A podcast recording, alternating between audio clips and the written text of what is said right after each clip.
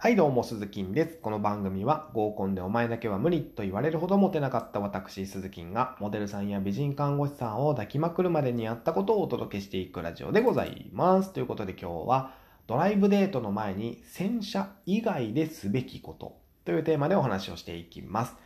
ドライブデートというのはですね、意外に女性にとってはハードルが高いってご存知でしょうか？だって女性からしたらですよ、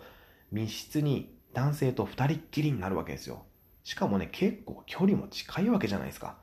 まあ、男性からしてもドキドキするわけですけども、だから女性にとってドライブデートっていうのはカフェでランチするよりもハードル高めです。で、そんなハードルを飛び越えて、あなたの車に乗ってくれる彼女を最大限おもてなししなくてはいけないわけですね。えー、まあ洗車とか車内清掃なんていうのはもう当たり前のことなんですけども、彼女を乗せる前に絶対やってほしいことがあります。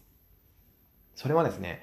助手席のシートを一番後ろに下げておくってことですね。えー、乗り降りしやすいのはもちろんのことですけども、足元にカバンを置きやすいようにという意味もあります。えー、気を使って、えー、または警戒心から、え後部座席にカバンを置かない人っていうのもいるんですね、え足元にカバンを置く女性っていうのが結構いたりします。なので、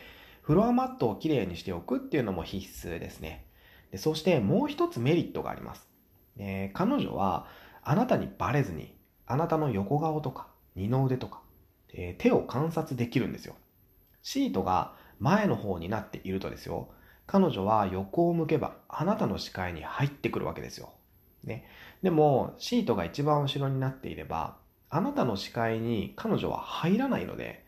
自然に横を向いてあなたの横顔だったりとか手を観察できるわけですね。そうすることで彼女はあなたの魅力を発見できるかもしれない。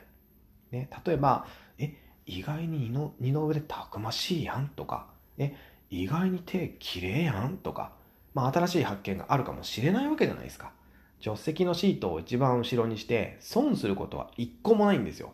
ってことは、しない理由もないわけですよね。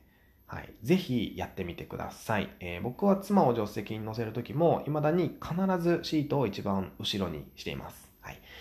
ということで今日はドライブデートの前に洗車以外ですべきことというテーマでお話をしていきました。また明日の放送でお耳にかかりましょう。バイバイ。